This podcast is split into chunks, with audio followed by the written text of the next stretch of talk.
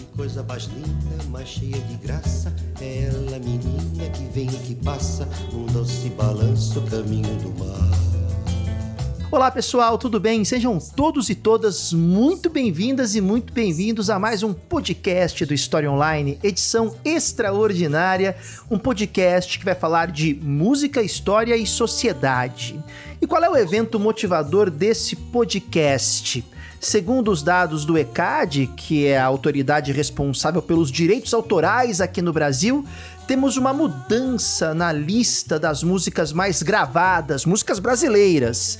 Temos então neste ano de 2021 que passou a liderança, uma nova música líder nessa lista. E a liderança agora é dela, a Garota de Ipanema. Fica mais lindo por causa do amor.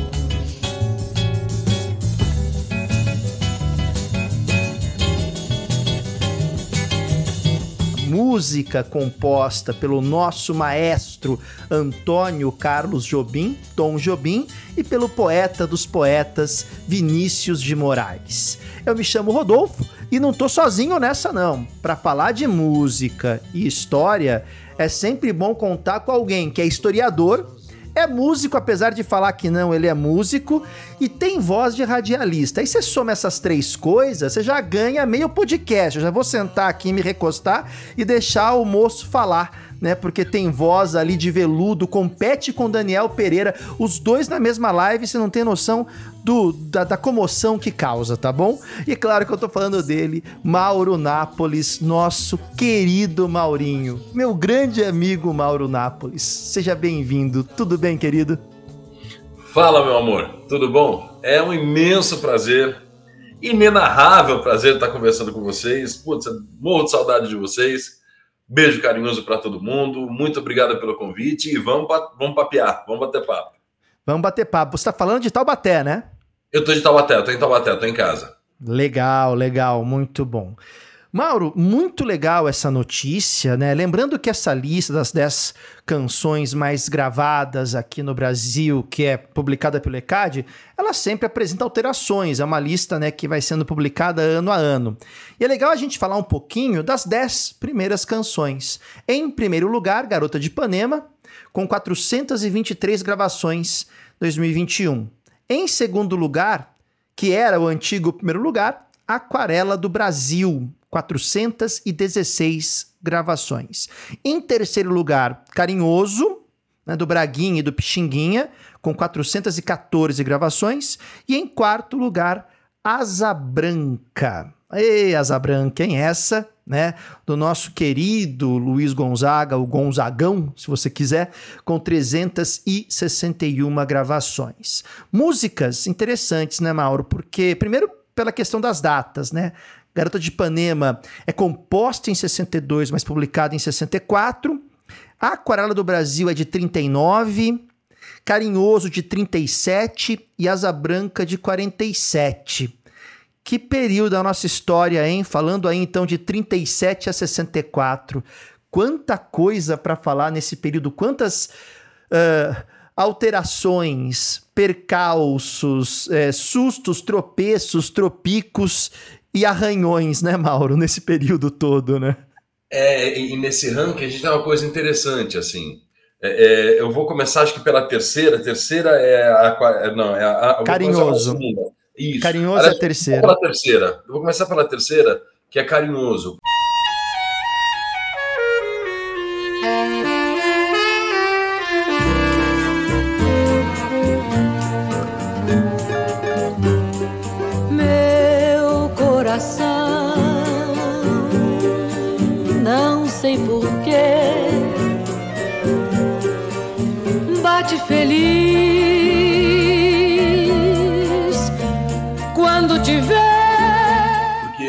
Quando você vê figuras como a, a Pixinguinha, por exemplo, a, a, existe no começo do século XX, nas primeiras décadas do século XX, grandes centros como São Paulo, Rio de Janeiro vão crescendo, especialmente o Rio, com uma população periférica já bastante forte derivada, sobretudo, da, da, da, das pessoas que saíram da condição da escravidão.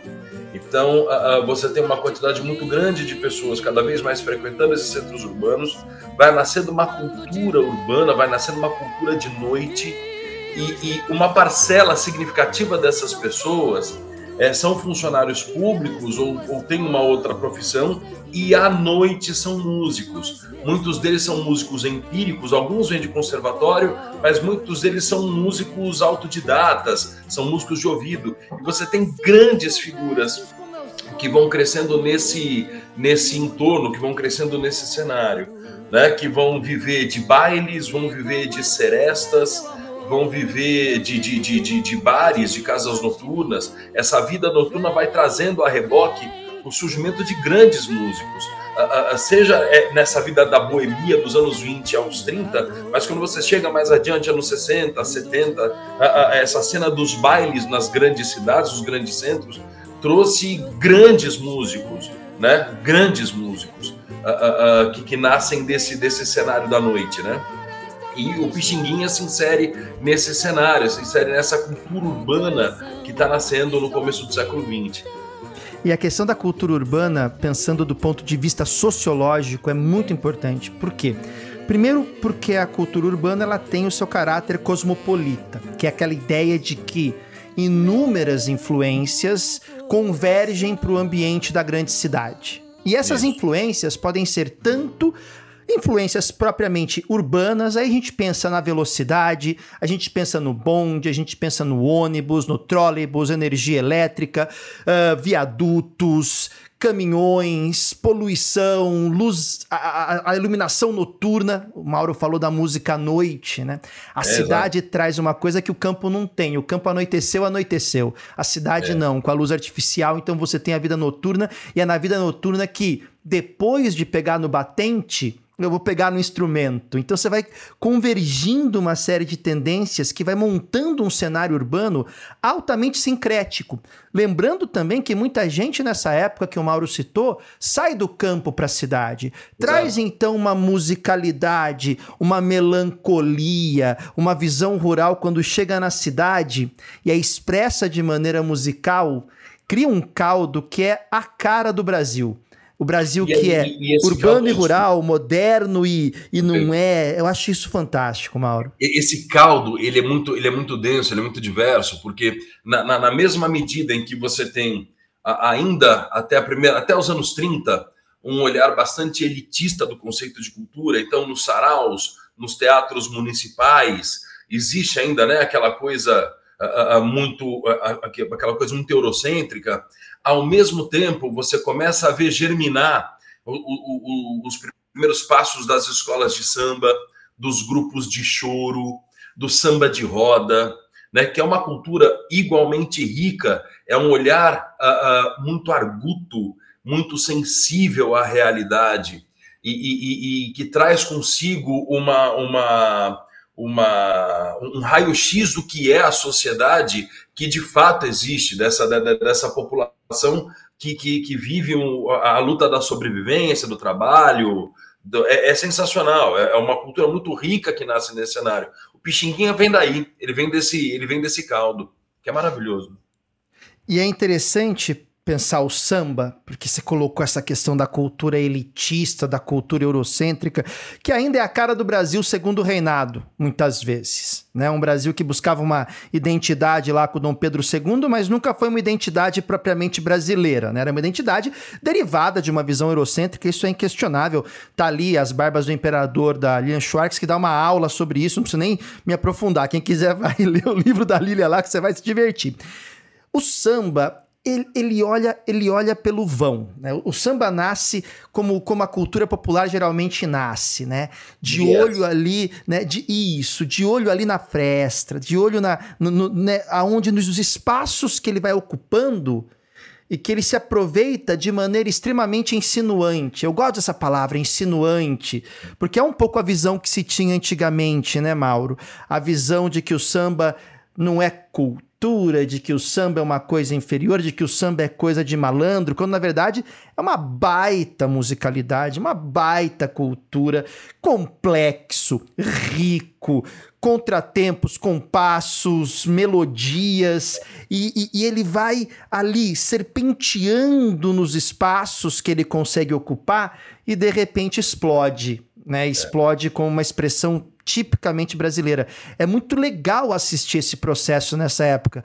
E o Braguinho, o Pixinguinha, né, que você colocou aí, encarna muito isso, né? É, Entrega o, os muito. grupos de choro, o, o Pixinguinha ele traz muito essa coisa do choro que, que é, é, é de uma riqueza melódica estrondosa, é, é, mas de uma riqueza poética também muito grande, é, é de uma de uma sociedade que se afirma na luta pela sobrevivência mas que se gosta, o, o que quer se gostar, que quer se tocar, que quer se declarar, que quer se mostrar da forma mais aberta e sincera, né? Dessas pessoas que estão aqui, que uh, mantêm a doçura do, do, da, da, da, existência em meio às dificuldades da existência.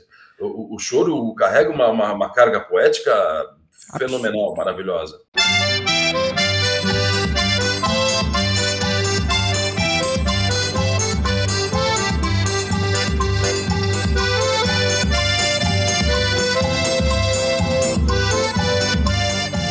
E falar de pessoas que, passando por contextos tão dolorosos, tão penosos, mantêm a veia poética e entendem, entendem que a arte é exatamente isso.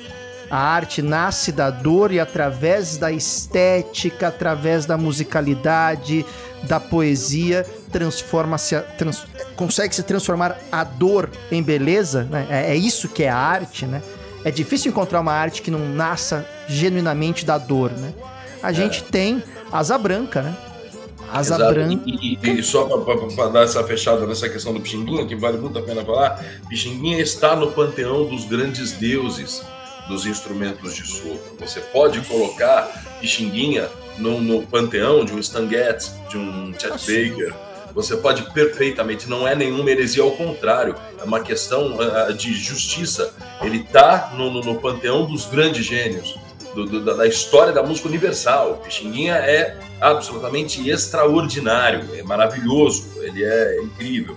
É, e era admirado pelos seus pares, era profundamente querido, admirado e respeitado pela geração que veio a seguir. As pessoas pediam a bênção para ele era um gênio. Então ele, ele, ele traz consigo a, a, a, que, que essa, essa música popular, essa cultura popular, ela é rica, ela é poderosa, ela é tecnicamente, harmonicamente brilhante, né? O, fato de ser popular não significa que seja necessariamente pobre, não significa que tenha que ser necessariamente uh, uh, estúpido. Não, ao contrário, né? O que o Pixinguinha produz é ouro puro. A expressão popular vista como sinônimo de algo inferior, simples, é, é reflexo olhar, típico de um olhar elitista, tacanho. Dos dos saraus, é, né? né? E, e, e, e fazendo uma outra ressalva, é importante lembrar também que é um olhar muito mais feito por uma indústria cultural, Sim. feito por uma mídia do que pelos próprios músicos em si, porque quando Sim. você conversa com os músicos chamados de eruditos ou clássicos, eles têm um conhecimento de música popular profundo e quando você conversa com eles, eles colocam toda a complexidade. Quem quiser conhecer a obra do Tinhorão sobre a música popular, né, vai deitar e rolar. Tem um livro maravilhoso, por exemplo, do Tinhorão, que fala sobre a música popular na época da Revolução Francesa. Uhum. Né? Que quem faz a revolução não é a música erudita, é a música popular, né? o sairá da Revolução Francesa e assim por diante, para pegar um paralelo. Então é legal lembrar isso também. É muito mais uma visão vendida do que uma visão compartilhada muitas vezes Sim. pelos próprios músicos. E eu coloquei o Asa Branca nesse caso também, porque o Luiz Gonzaga é um músico absurdo também. É um músico de uma sensibilidade que consegue passar na maneira como ele tocava e como ele cantava uma dor, uma, uma, uma e ao mesmo tempo, né, essa, essa contradição tão brasileira, né? Viver a esperança num contexto ininterrupto de dor, né? É. Isso é tão a cara do Brasil e como o Asa Branca consegue fazer isso. Então você tem Carinhoso e Asa Branca. Mas quem liderava até então, antes dessa lista, Mauro, era a Aquarela do Brasil. Meu Brasil brasileiro, mulato enzoneiro, vou cantar-te nos meus versos. Brasil, samba que dá bamboleio, que faz gingar o Brasil do meu amor, terra de nosso Senhor. Abre a cortina do passado. Vamos lá, Mauro. Aquarela do Brasil de 1939. Nove.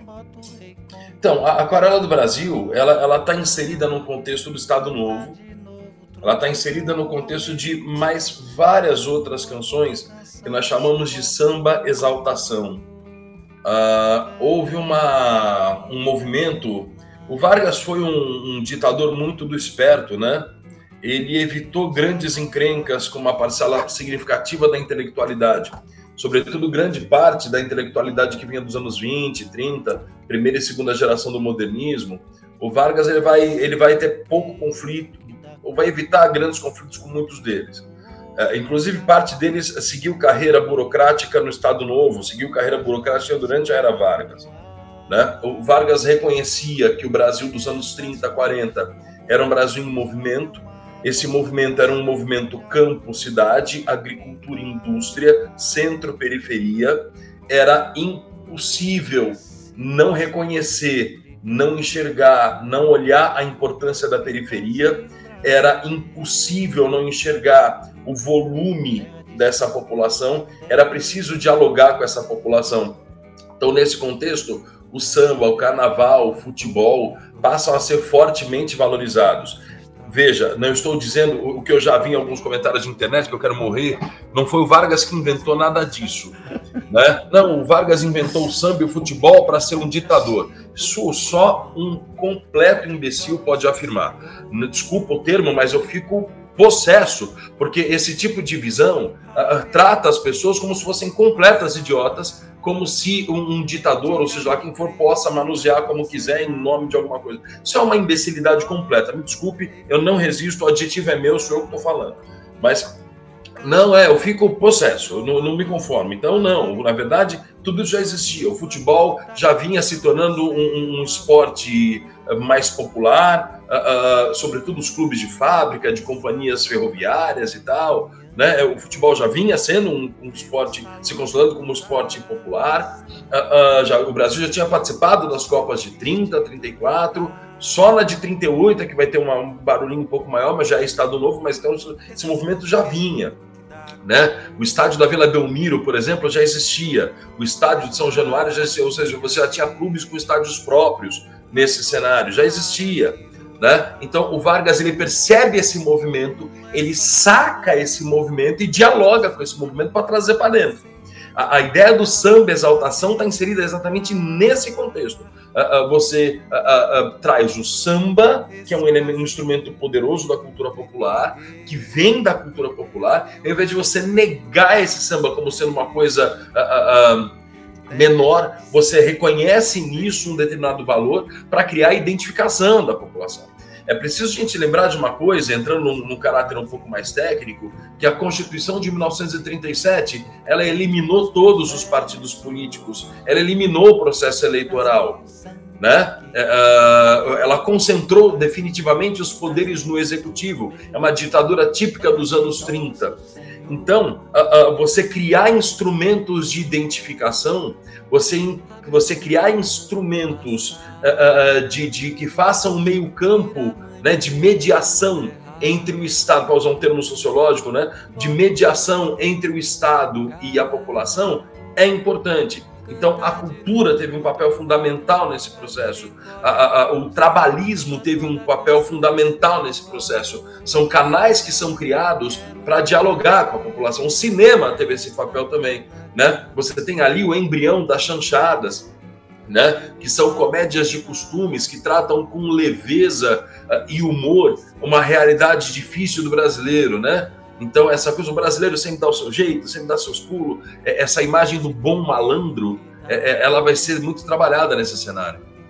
Há que se tomar muito cuidado, porque há uma diferença entre o uso político de uma obra e o seu impacto do ponto de vista estético, do ponto de vista técnico e tudo isso. Então, esse é um primeiro ponto. Então, nós temos que analisar a, uma obra de arte em camadas. Ela não pode ser analisada simplesmente por uma única camada. Ela é um todo composta de inúmeras camadas. Então, ela tem que ser pensada, sim, em seu contexto histórico. Ela tem que ser pensada em suas inovações, em suas ousadias técnicas, melódicas, em como tem letra, na questão da poesia e tudo isso. É claro que é difícil você olhar para uma música como Aquarela do Brasil, sabendo do que foi o Estado Novo, sabendo o que foi a ditadura varguista, sabendo de toda a repressão causada durante esse período pelas intenções políticas do Vargas, sabendo o departamento de imprensa e propaganda, tudo isso é óbvio que isso está presente na análise da música, mas é impossível considerar Aquarela do Brasil somente uma peça de propaganda política, porque essa ah, é uma sim. típica análise rasa sobre a musicalidade claro. de qualquer período histórico. Se ela é uma música tão famosa, tão regravada e ela foi composta, publicada em 39, tá aí até hoje, 2021, 2022, é sinal que ela tem elementos de musicalidade e de identidade que se manifestam. Isso significa passar pano para música? Não. Ela foi produzida num contexto. É óbvio que o compositor também estava atendendo a pressões e demandas do cenário político histórico daquela época, que é uma ditadura. É inegável. Mas ao mesmo tempo, a gente não pode diminuir a questão técnica da música, porque se a gente faz isso, vira uma criamos uma leitura rasa do E convenhamos, contexto. o Brasil que Ari Barroso narra existe. Sim. Sim, exato. O Brasil que o Ari Barroso narra, tá lá, ele existe. É, é eu digo ele... isso. Desculpa, só para eh, concluir essa linha, eu digo isso até por conta do que nós temos hoje no cenário. É muito pobre, é muito pequeno do ponto de vista sociológico analisar manifestações culturais como o hip hop, o rap, o funk, como sendo só degeneração do cenário musical. Isso é muito pobre. Você pode gostar ou não, aí é um critério subjetivo, não vou entrar nesse mérito justamente por ser subjetivo. Mas do ponto de vista sociológico, o fenômeno da musicalidade do final do século XX, começo do século XXI, num contexto de expansão de uh, uh, instrumentos eletrônicos, de internet, de intercomunicação quase que instantânea entre as pessoas, de uma convivência de uma aldeia global do McLuhan, finalmente acontece. Tudo isso é óbvio que vai trazer outras manifestações estéticas. A gente pode discutir se elas são mais complexas ou menos complexas do ponto de vista técnico, estético, até pode, mas isso não significa que ela é mais ou menos arte, mais ou menos importante, mais ou menos relevante. É nesse sentido que eu falo, porque geralmente quando se coloca, Mauro, aquarela do Brasil, ah, bicho, isso aí é peça de propaganda. Apesar de todo o contexto, ela tem uma melodia, ela tem uma musicalidade, ela tem uma construção que resiste há quantos anos já? Ah, né? Então, peraí, peraí, né? Então, claro. É, eu acho que esse ponto também a gente tem que levar, sem deixar de lado todo o contexto e tudo aquilo que ela significou à época, é uma composição belíssima, né? Mas eu acho que aí é uma grande sacada do, do, do Vargas também, uh, porque é, é, não é uma invenção. É é, é, é, as pessoas se identificam com aquele discurso, as pessoas se identificam com aquela estética, é, as pessoas se veem nesse Brasil. Isso não é um Brasil que existe completamente daquele jeito, é um Brasil que muita gente queria ser. Exato. Né? E, então, a, a, a, não, não dá para trabalhar a aquarela do Brasil sob hipótese alguma, única e exclusivamente como uma peça de propaganda. Não é. Ela é uma manifestação legítima de cultura num determinado contexto uma cultura fortemente um, enviesada ou engessada pelo Estado em alguns, em alguns aspectos?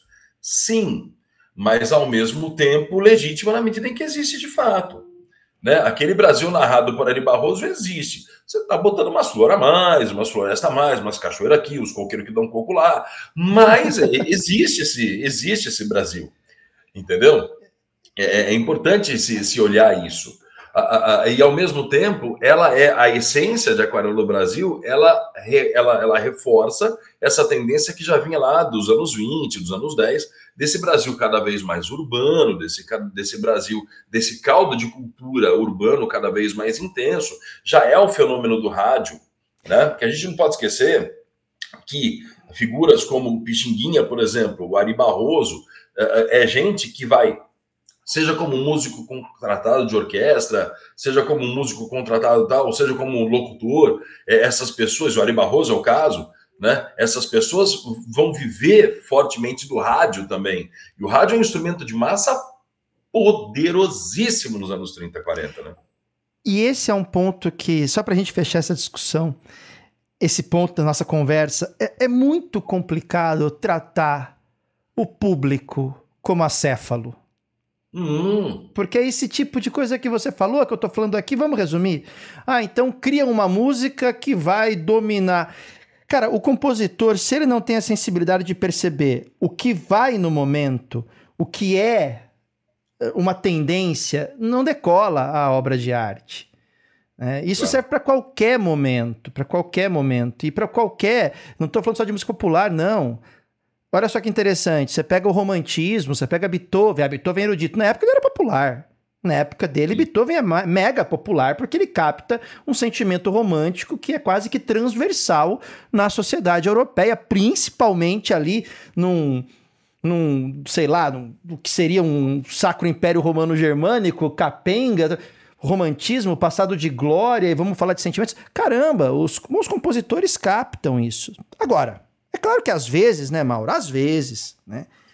A composição também nasce de um momento muito particular, né? De um momento em que o compositor vive ali e fala, não, esse momento eu vou transformar em música. Por exemplo, vamos supor que você está em Ipanema, lá, 1950, 1960, Ipanema, né? Rio de Janeiro, aquele momento em que você está ali vivendo uma vida universitária, muitos jovens. A juventude é bonita, gente. Juventude, a juventude é um período em que achamos que tudo pode ser feito e que o tempo não haverá amanhã, né? A coisa é, é. fantástica. Somos imortais, né?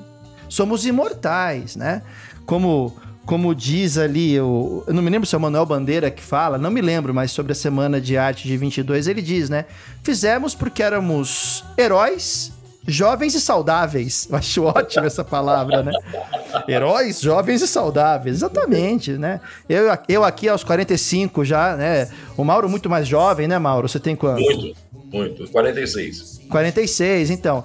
Aqui já é complicado, né? Podemos até mentalmente nos acharmos jovens, mas saudáveis já é outra questão. Mas então você é jovem lá, tá lá é, naquele contexto, né? Aí de repente, tá lá no bar Veloso, no bar Café Veloso, né? Caminho da praia e aí você vê uma jovem, né? Bela, indo ali, entrando no bar Veloso, às vezes para comprar cigarros para a mãe, né? E aí aquilo começa a inspirar, né? Inspirar só um Vinícius de Moraes, né?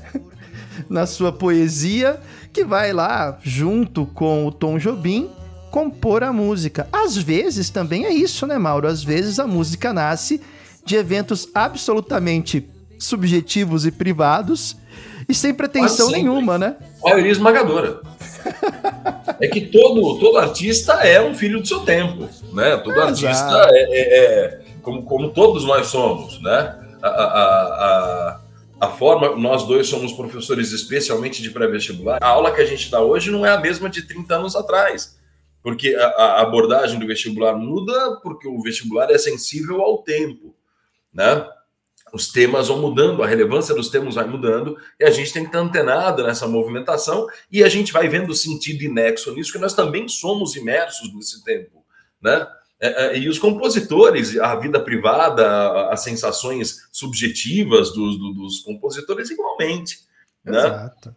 E, e, ainda mais, né, Vinícius, né, que era muito sensível ao tempo, ao espaço, ao vento, a, a tudo. O Vinícius era uma figura com uma hipersensibilidade, né? E, e é muito legal você ter falado isso, porque a sensibilidade do Vinícius, ah, um poeta romântico, muito bem, muito bem, romântico. E todo romântico lamenta. O romantismo ele tem um lamento em si. Pode ser o lamento do tempo que não volta mais, da chance perdida, ou da bela moça que passa diante dos olhos de maneira talvez inatingível. É muito interessante porque quando eles compuseram a Garota de Ipanema, tem uma primeira versão da letra que é absolutamente melancólica. Vou até ler aqui para vocês. Olha a primeira versão, Mauro. Vinha cansado de tudo, de tantos caminhos, tão sem poesia, tão sem passarinhos, com o medo da vida, com o medo de amar. Quando na tarde vazia, tão linda no espaço, eu vi a menina que vinha num passo, cheio de balanço, caminho do mar. Essa é a primeira versão, que é de uma melancolia, né? Vinha é. cansado de tudo, de tudo o quê, né, Maro? Aí você pensa, estão em 62, né? 62, o contexto político brasileiro tava de pernas pro ar, né, Mauro? É, é interessante como eu, eu, não conhecia essa versão, tô, tô, tô, conhecendo agora. É interessante como ele tira o foco dele e coloca nela, na versão é. que fica. Né? Na, na, primeira versão, ela é um motivo para falar na melancolia dele né? Na versão que fica, ele está falando dela. É, na primeira versão é um alívio, né? Ela é um é. alívio àquele é, sentimento exato. que ele tá cansado de tudo. Exato. E essa primeira parte, eu vou repetir, exato. vinha cansado de tudo, de tantos caminhos, tão sem é. poesia. Caminhos sem poesia, hein? É. Aí você pensa em tudo que estava acontecendo. Vamos lá. O suicídio o, o, do. Nesse momento, o João Goulart está governando no parlamentarismo. É isso. Então você pensa, é. suicídio do Vargas, é. todo o governo JK que promete entregar um país moderno e diferente. É. Aí vem João Goulart, né? Tudo aquilo, enfim. Exato. Tem, tem, tem duas coisas que, que, que, vale a pena a gente citar aqui, para não, não nos alongarmos muito, mas a, a, primeiro acho que essa abordagem que você faz, que você, você pega a questão do governo JK, que é muito interessante. O governo jo, jo, João Juscelino Kubitschek, ele vem com aquela coisa do nacional desenvolvimentismo, 50 anos em 5. A bossa nova acaba sendo muito a linguagem disso, né? Desse Brasil solar, desse Brasil uh, uh, moderno. E moderno por quê? Porque esteticamente a, a bossa nova tem um papel extremamente importante na cultura brasileira. Ela traz ainda, ela traz o samba, ela traz a cultura popular com ela, mas ela dialoga muito de perto com o jazz, ela dialoga muito de perto, né, com uma, uma música mais internacional. O que é típico desse contexto? A gente está falando de Guerra Fria. A gente está falando de um, de um cenário uh, uh, em que os Estados Unidos ocupou definitivamente como referência o papel de referência militar, referência econômica e referência cultural. Até o cenário da Segunda Guerra Mundial, o Brasil tinha algumas referências, bem eurocêntricas, mas algumas referências. Esse papel passa a ser monopólio dos Estados Unidos a partir do, do, do, do, do, do, do, do no pós-guerra. Ah, então você está querendo você está afirmando, por exemplo, que a bossa nova é um projeto do imperialismo americano? Não, é evidente que não. O que eu estou dizendo é que a, a, as informações a, a, o, o, conteúdo estético, o, o, diálogo, né? Ele se intensifica nesse cenário dos anos 40 e 50. E você tem a bossa nova, a gente trata muito a bossa nova em 58 com um disco Chega de Saudade do, do João Gilberto, né? Como um, um grande inaugurador desse processo. Mas a gente não pode esquecer que na Noite Carioca, personagens como Dick Farney e Johnny Alf já caminhavam nesse sentido também né? Então essa essa essa essa pegada meio jazzística da estética da, da, da canção, isso já estava acontecendo. Então não é, não é uma combustão espontânea, era um processo que já vinha acontecendo. É interessante pensar nisso. Vamos lá, vamos lá. Né? Uh, o termo bossa, que vem do francês bosse, né? bosse é corcova, né? É calombo. Ele no Brasil ganha outro significado. O termo bossa no Brasil, no começo do século XX, ele significava alguém que é bom em algo. Pô, o cara é bossa, o cara manja disso aí. Então, bossa surge como um, um verbete para o cara que é bamba. Vamos a outro do, do, uhum. do samba, o cara que é bamba. É muito legal. Em, mil, em 1930, o Noel Rosa, na música Coisas Nossas, ele coloca o seguinte: abre aspas. O samba, a prontidão e outras bossas são nossas coisas, são coisas nossas. Na década de 40, então, com a chancela só do Noel Rosa, né? Na década de 30, a expressão bossa começa a fazer referência ao samba de break, que é um samba, caramba, complicadíssimo de tocar, porque você faz umas paradas ali, para quem toca percussão aí sabe, rapaz, o samba de break é, uma, um desespero. É. Você tem que ser muito bossa pra, né? Então é interessante porque o termo bossa significa então, o cara é bom, o cara é bamba, o cara manja das paradas, ou como diria-se hoje, manja dos Paranauê. Mas calma. Aí vem o Starislau Ponte Preta, o famoso Sérgio Porto, e diz a lenda que ele estava num, numa cadeira de engraxate, o rapaz engraxando o sapato, ele estava com o sapato sem cadarço. E aí o engraxate teria dito, bossa nova, hein, chefe? Tipo, ô, oh, coisa louca isso aí, né? E ele gostou da junção e teria colocado. Há também a teoria de que o termo bossa nova teria surgido no Clube Universitário Hebraico Brasileiro, que uh, no espetáculo do João Gilberto, a Silvia Teles, uh, tinha um, um, grupo ali que não tinha nome, então, os dois e um grupo bossa nova, um grupo... Então o termo vai ganhando Sim. uma expressão de quem é entendido do samba, quem manja do samba tal... Essa, dizem as lendas aí, são as origens do termo, mas é interessante pensar que na bossa nova já aparece uma característica que o Mauro pontuou muito bem, que é a característica antropofágica da cultura brasileira. A nossa capacidade de pegar o que é de fora, engolir, né, como bom ruminantes que somos, e aqui eu não fiz nenhum tipo de demérito, não. Eu acho fantástico o ruminante, porque ele pega, engole aquilo ali, mastiga, joga lá o seu suco gástrico, dá, dá aquela. E a hora que volta aquilo, volta diferente. É. Igual, mas diferente. Tanto que a bossa nova também é chamada por aqueles que não têm a capacidade de entender o português, porque vamos combinar, língua portuguesa é um negócio. Né? língua portuguesa é um negócio. Da mesma forma que você não vai encontrar em outras línguas a tradução para a palavra saudade, me desculpa, míssil não, não pega o que é saudade. Chumemonca não pega o que é saudade, amigo. Saudade é, é, é, coisa nossa, né? Chega de saudade. Então, saudade é coisa nossa. Bossa é a mesma coisa. Então, como é que os americanos vão chamar isso? Brazilian Jazz. Yeah. Vocês têm noção do que é para um estadunidense, para um norte-americano, admitir que tem um Brazilian Jazz, um jazz é. brasileiro.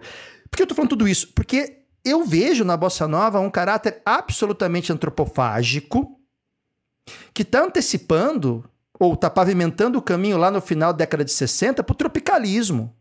É, e mais, você, é, é, é, eu, eu não concebo o piano de Tom Jobim sem Vila Lobos. Exato. É Semana de Arte Moderna, que também é o quê? É antropofágica.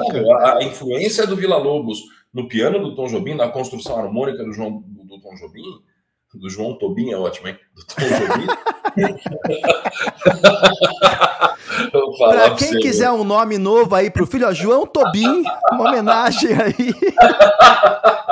Ô, oh, lasca, tava demorando para dar uma. Valeu, tá ótimo. É, João Tobin foi... João Tobin já valeu o podcast, tô indo embora, mas enfim. é impensável o, o, o, piano do Tom Jobim sem o Vila é Lobos, cara. A influência é, é enorme. E, e, e, de uma certa maneira, é, toda, toda essa cena do, do, do, do Rio de Janeiro também existe esse Rio de Janeiro solar, bacana, bonito, ele existe. É que o Brasil não era só isso. É, é, isso virou um cartão postal, mas ele existe. Esteticamente, o, o, a Bossa Nova ela faz uma coisa muito interessante. Chega de Saudade é um dos grandes exemplos disso, né? Que é o alinhamento entre harmonia, melodia, violão, voz e letra tudo desce quando a letra desce, tudo sobe quando a letra sobe. Então, é, é, isso vai num, num, sentido diferente, distinto do que a música popular costumava fazer anteriormente, né? Em que você tem grandes cantores, Vicente Celestino, Nossa. Silvio Caldas, são maravilhosos. O meu pai é dessa geração, o meu pai cantou com essa geração. Meu pai foi músico profissional, o meu pai cantou com essa turma na, na, na noite de São Paulo nos anos 50, né? Então, a, a, Agostinho dos Santos, que, putz, que voz, né? São grandes cantores, é, é, são, são, são canções, são grandes canções, né? É, só que com aquele arranjo bem pesado, aquele português bem carregado, e para você cantar com essa turma, você tinha que ter um gogó, irmão, que era uma coisa muito séria. E aí entra o, o, o João Gilberto, que é, é, é, é tudo muito distinto né? Populariza de uma outra maneira a música, de uma outra pegada, né? Desafinado, né? É sensacional aquilo, cara. Não tô falando Entendeu? que ele é desafinado, Agora... gente. Tem uma música, para quem não claro, conhece, claro, tem uma claro. música chamada Desafinado. Ô, louco, tá falando do cara desafinado, é. gente. Como assim? Né? Porque cantar como, como, como o nosso glorioso João Gilberto, muita gente tentou, mas ninguém conseguiu mais. Não. É um jeito muito específico. Quem começou a carreira meio que dando uma imitada, bom, todo mundo dando uma imitada boa no João Gilberto, mas um que é notório, o Roberto Carlos. Os, os, primeiros movimentos do Roberto Carlos, ainda antes da explosão da Jovem Guarda, é, eu acho que o primeiro disco dele, ou o primeiro single dele, era uma imitação assim flagrante de João Gilberto. Entendeu? Agora vamos lá. É capaz que de repente quem esteja nos ouvindo aqui fala assim: é, esses caras são todos uns patriotada mesmo, viu? Todos uns caras, meu Deus, né? Vão falar que o Brasil é tudo, que música é, só fala bem do Brasil, isso aí. Calma. Calma, muita calma nesse momento. Vamos a alguns dados. Você sabia que Garota de Ipanema é a segunda canção mais executada na história? Só perde para Yesterday dos Beatles? Você sabia que Garota de Ipanema era adorada por Stan Getz, foi gravada por ele em 1964. Quem é Stan Getz? Então, se você não sabe, é bom dar uma olhadinha aí. Fundamental. Sabia que era uma das canções preferidas de Frank Sinatra? Sabia que ganhou o Grammy de gravação do ano em 65 e entrou para o Hall da Fama do Grammy Latino em 2001? E em 2004, a Biblioteca do Congresso dos Estados Unidos incluiu Garota de Ipanema no Registro Nacional de Gravações. Alguns dados sobre Garota de Ipanema. A segunda canção mais executada depois de Yesterday dos Beatles. Esse dado não é patriotada, cara. Não, então, quando, não é. quando você ouve que olha que coisa mais linda, mais cheia de graça é ela, menina que vem e que passa num doce balanço a caminho do mar, moça do corpo dourado do sol de Ipanema, o seu balançado é mais que um poema, é a coisa mais linda que eu já vi passar. Essa música tem versão em inglês, em italiano e francês, aí mudam as letras, é claro. Mas hoje, lá fora, quando você fala de Brasil, é. a trilha sonora. E é importante falar, falar nisso, sabe, Rod? Porque é, é, era um cenário, ainda antes dessa globalização que a gente vive, não existiam Nossa, redes sociais, não existia sim, internet. Sim, sim. Então, a bossa nova colocou, ajudou a colocar o Brasil no mapa mundi. Entendeu? E aqui vai o meu respeito. Eu, claro, ah, quando você respeita alguém, não significa necessariamente você concorda em 100% com tudo que a pessoa disse ou falou e tal. Não, você só reconhece a relevância, que é o Pelé. Né? É, é importante citar que o, o, Pelé ele foi um fenômeno global uh, na mesma época só dos Beatles, numa época em que não havia vídeo, não existia transmissão ao vivo. Né? Então a gente está falando de, de, um, de um cenário da, da, cultura brasileira com esses grandes ícones, figuras como Tom Jobim, como Vinícius de Moraes, João Gilberto, uh, uh, Pelé e entre outros, que uh, num cenário em que muita gente imaginava que o, a capital do Brasil era Buenos Aires, colocaram o Brasil no, no mapa mundi, né? Existe uma série de questões geopolíticas que podem ser analisadas, é claro que existem. Não é, não é a proposta do podcast aqui, não é a proposta da nossa conversa agora. né? E, e discutir a relevância não significa uh, uh, um, um, olhar acrítico sobre, de forma alguma, mas é importante compreensão de que, puxa vida, são personagens importantes, um cenário muito importante do Brasil. E, é, é, pode falar, desculpa. Não, e sem cometer uh, o pecado do, do anacronismo, né? Exato. Era Sabe? o que eu ia falar agora. É, então. Então fale, por favor, fale. É, porque um dos grandes, um dos grandes males da humanidade, dois, dois deles, né? Um a interpretação de texto, dois o anacronismo, né? Acho que grande parte dos nossos conflitos seriam fortemente mitigados se esses dois males não fossem tão, tão importantes. Então, é, é, é tentar enxergar com o olho, com o olho da época. Sim. E enxergar a, a partir do olho das pessoas que viviam o cotidiano, não do analista. Não do analista, das pessoas que viviam o cotidiano. É, é, é, muito importante pensar que esse Rio de Janeiro retratado, uh, uh, especialmente nos anos 60, não é o mesmo Rio de Janeiro do final dos anos 50. A transferência da capital para Brasília arrebentou o Rio de Janeiro. Né? Então, arregaçou o Rio de Janeiro. O Rio de Janeiro perde muito com a transferência da capital para Brasília. Então, o cenário tende a ficar cada vez mais melancólico mesmo, o cenário tende a ficar cada vez mais complicado mesmo. E, ao mesmo tempo, o Rio de Janeiro continuava sendo um dos principais núcleos urbanos, recebendo alucinadamente pessoas de um Brasil que nem Vargas, nem ninguém tinha mudado significativamente, que é o Brasil profundo, o Brasil agrário, o Brasil do sertão. Então, você tem uma cidade que foi uh, que deixou de ser capital, que continua sendo o alvo uh, de sonho de uma parcela muito grande da população brasileira, né? mas sem os mesmos recursos de outros tempos, sem as mesmas condições de outros tempos. Né? Então, aos poucos, o cenário da Bossa Nova também vai se modificando. Quando você vai entrando na segunda, terceira geração da Bossa Nova, o, o cenário já está mudando. É, é, nesse ponto que Nara Leão, por exemplo, ela começa a se descolar dessa turma e começa a olhar para o tropicalismo, por exemplo. Ou um pouco antes, né, ainda em 64, a Nara Leão, se não fala a memória, em 64, ela participa do, do espetáculo Opinião, né? que depois entrou a, a a Betânia no lugar, se não me falha a memória. Né? Aqui, eu estou falando aqui meio de. de, de... Foi, nesse que entrou a Betânia? Acho que foi. Enfim, né? A, a, que cantava Carcará, eu acho que é isso. A, não, que a Betânia entrou no lugar da Nara, eu tenho absoluta certeza. Eu, eu não me lembro agora da, do, seu espetáculo mesmo, mas eu creio que sim. Mas a, Nara, ela vem, né? Ela, ela vai se deslocando do pessoal da Bossa Nova uh, esse Brasil uh, diverso, profundo e muito pobre começa a gritar com o crescimento da periferia do Rio de Janeiro nos anos 60, 70, né? E aí você tem um, um, pessoal começando a vir dialogar com essa realidade. Vai vir o tropicalismo, vai dialogar com isso e com outras coisas mais. Agora, a bossa nova, ela é fundamental esteticamente, né? Ela é um marco, ela, ela, ela, ela é uma virada histórica fundamental. E lembrando que música, como um movimento, como a bossa nova, ele é vivo. Então é óbvio que a MPB, que virá depois, será definida depois, ela bebe, ela deve muito à bossa nova. E o Mauro falou tropicalismo e tudo isso.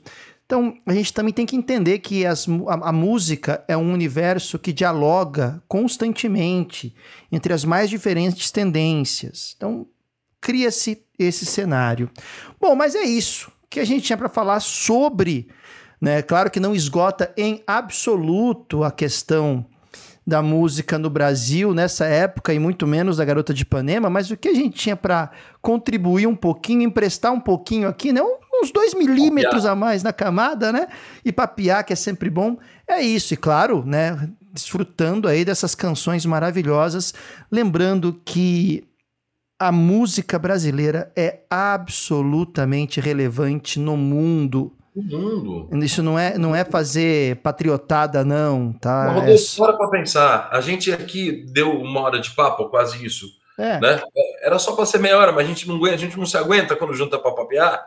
Mas eu não sei se você percebeu a quantidade de ritmos, a quantidade de cantores, de compositores é, é que a gente citou. Exato né? Então, o Brasil é isso e é tudo isso, e é, isso é muita coisa.